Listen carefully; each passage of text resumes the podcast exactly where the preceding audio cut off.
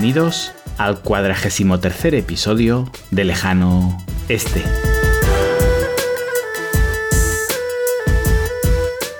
Desde Hong Kong, en plena ola de protestas, os habla hoy Adrián Díaz, consultor de desarrollo de negocio en Asia.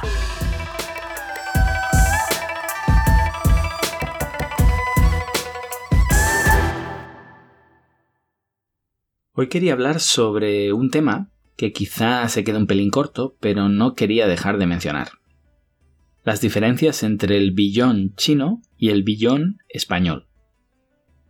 Me encontraba estos días en una reunión sobre temas de blockchain y me vi obligado a parar la conferencia para corregir a, un compañero que estaba, que estaba presentando, ya que el PowerPoint que, que estaba usando tenía mal las equivalencias en números. Una pequeña introducción sabéis que no es lo mismo un billón español que un billón en inglés. Cuando hablamos de un billón americano, hablamos de mil millones, lo que en español sería un millardo, aunque no usemos mucho este término. La confusión va aumentando a medida que añadimos ceros. El billón español, 12 ceros, sería un trillón americano. Mientras que un trillón español sería un millón de billones, 18 ceros. España tiene algo más de un billón de PIB en euros. Claro, es el billón español, mientras que Argentina tiene 500 billion si hablamos en dólares americanos. Y claro, a veces lees artículos en prensa que te vuelven loco. Es verdad que todos usamos habitualmente anglicismos, pero este hay que evitarlo a toda costa porque genera confusión. Argentina obviamente no tiene 500 veces más PIB que España, tiene la mitad. Con lo que estos 500 billion los tenemos que dividir entre 1000 para ver que en realidad son 0,5 billones en español. No estoy dando datos exactos, estoy redondeando porque aquí lo importante no son las cifras, sino la forma de comunicarnos.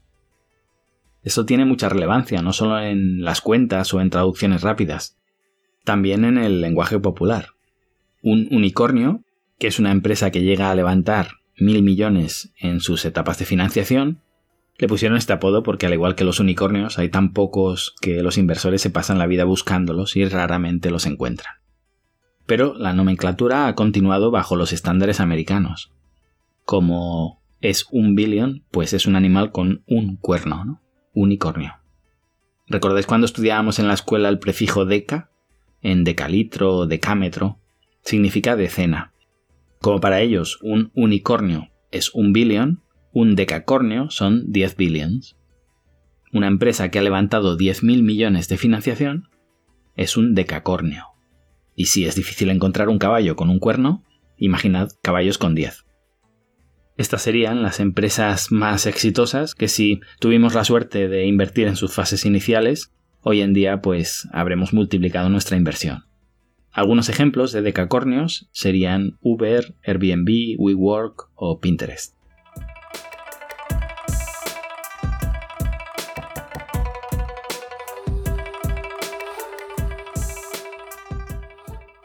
Bien, como decimos siempre en este podcast, es recomendable abandonar el eurocentrismo. Hay civilizaciones más antiguas y con una historia y cultura más arraigadas que la nuestra. Pero es que ni siquiera hace falta usar argumentos historicistas en cualquier lugar más avanzado que nuestro país de origen. Fijaos que Estados Unidos es una cultura prácticamente nueva. Paréntesis, en el inglés británico antiguo se usaba el mismo sistema que en España. Decía que, que en cualquier lugar más avanzado se puede crear una cultura diferente a la nuestra que debemos entender y respetar si deseamos interactuar con ellos.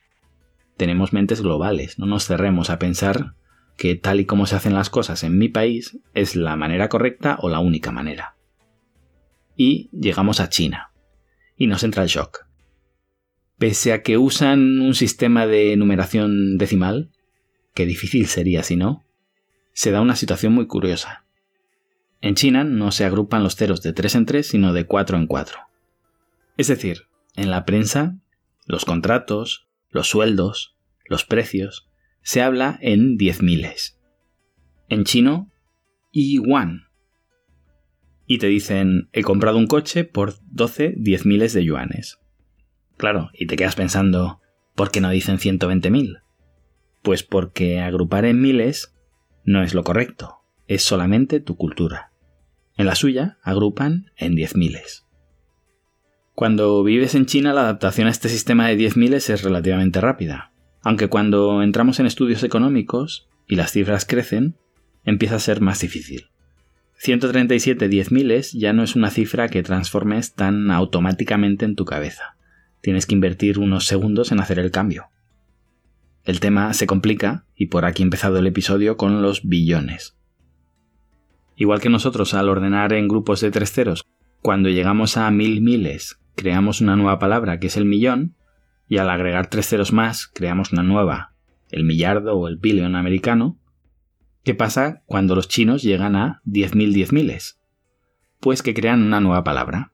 Vamos a llamarle el, el millón. En chino, y y. Y aquí es donde entra la confusión. Ellos intentan traducir su 100 millón a inglés cuando hablan contigo y lo traducen como billion. Pero esto no es un billion, son 100 millones. Recordemos, un billion americano eran mil millones. Como digo siempre, la traducción de cuchillo y tenedor a chino no es chopsticks. Hay conceptos intraducibles por más que nos empeñemos en buscar un equivalente a cada palabra occidental. Claro, en esta conferencia que os comentaba hablábamos sobre cifras con decenas de ceros, y el caos en las traducciones era sensacional.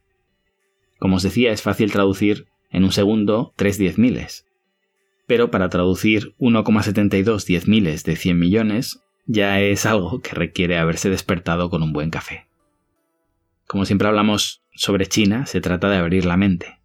¿Por qué de 3 en 3 es lo correcto? ¿Por qué el sistema decimal? Es solo una convención.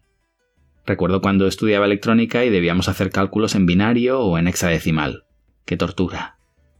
Como mínimo sirvió para entender que no había una única manera de hacer las cosas. Qué raros son los chinos que funcionan con el calendario lunar, cuando todos sabemos que lo correcto es el solar, ¿verdad? Con meses de 30 días, meses de 31, febrero, que es la cosa más antiintuitiva que ha elaborado el ser humano. Diciembre viene de décimo mes, pero cuando hablamos de diciembre no estamos pensando en el mes 10.